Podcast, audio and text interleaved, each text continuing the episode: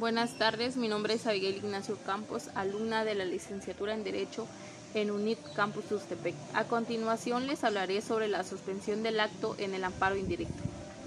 La figura jurídica de la suspensión en el amparo es la medida cautelar por virtud de la cual el órgano jurisdiccional que conoce el juicio de garantías en forma potestativa y unilateral ordena a las autoridades señaladas como responsables que mantengan paralizada o detenida su actuación durante todo el tiempo que dure la sustanción del juicio de amparo, hasta en tanto se resuelva en definitiva sobre la constitucionalidad o inconstitucionalidad de sus actos.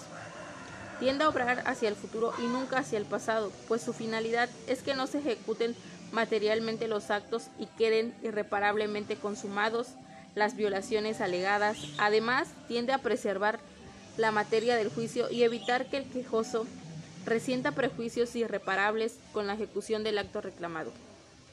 La Suprema Corte de Justicia de la Nación ha dispuesto una idea de la suspensión vinculada al amparo indirecto, la cual dice así. Es la medida cautelar por virtud del cual el órgano jurisdiccional que conoce del juicio de garantías en forma potestativa y unilateral ordena a las autoridades señaladas como responsable que mantengan paralizada o detenida su actuación durante todo el tiempo que dure la sustanción del juicio de amparo, hasta en tanto se resuelva en definitiva sobre la constitucionalidad o inconstitucionalidad de sus actos.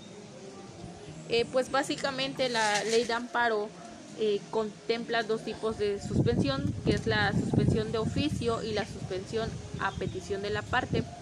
Es pertinente señalar que, las variantes de la suspensión en cuanto al tipo de amparo están en el procedimiento de tramitación de la suspensión,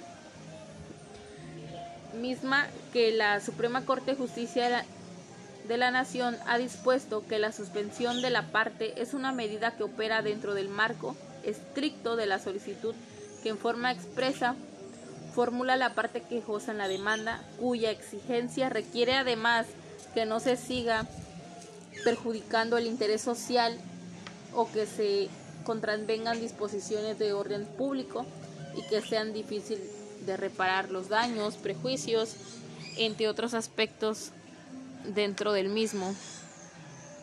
Eh, por otra parte, nos hace mención que este tipo de suspensión está regulada por la ley de amparo en su artículo 123 que dice así. Procede la suspensión de oficio 1 cuando se trate de actos que importen peligro de privación de la vida, deportación o destierro o alguno de los prohibidos por el artículo 22 de la Constitución Federal. Como número 2 nos hace mención igual que cuando se trate de algún otro caso que si se llegara a consumar físicamente imposible que sea imposible de restituir al quejoso en el que goce de la garantía individual reclamada. Eh, la 3 nos dice que la suspensión a que se refiere este artículo se decretará del Pleno en el mismo auto en el que juez admita la demanda. Eh, es importante hacer mención que, que muchos de, de los casos eh, es cuando importan peligro de privación de la vida, deportación o destierro o alguno de los prohibidos por el artículo 22 de la Constitución Federal o cuando se trate de algún otro acto que se llegara a consumar, haría físicamente imposible restituir al quejoso en el que goce de la garantía individual reclamada. También procede dicha medida conforme al artículo 233 de la Ley de Amparo, cuando los actos reclamados tengan o puedan tener por consecuencia la privación total o parcial, temporal o bien definitiva de los bienes agrarios del núcleo de la población o sustracción del régimen jurídico ejidal.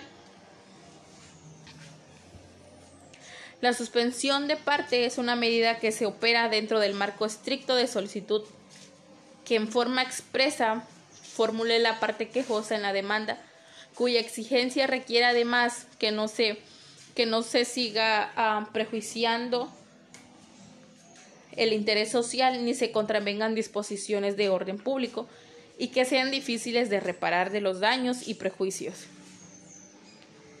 la, la ley de amparo al mismo tiempo o bien dentro de lo que estamos haciendo mención, nos dice en su artículo 124, fuera de los casos en que se refiere al artículo anterior, la suspensión se decretará cuando concurran los requisitos siguientes.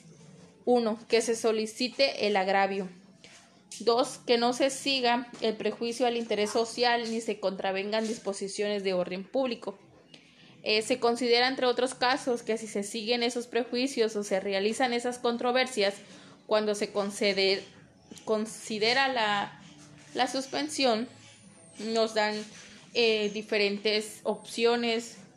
Eh, una de esas se dice que se continúa el funcionamiento de centros de vicio, de la producción y el comercio de drogas se permita la consumación o continuación de delitos en sus efectos.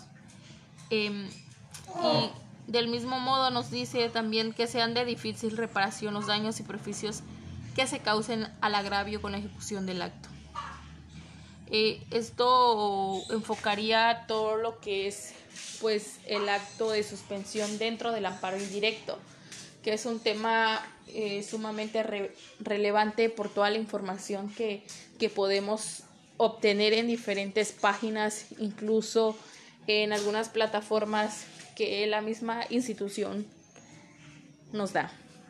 Esto sería todo, espero y les haya quedado claro.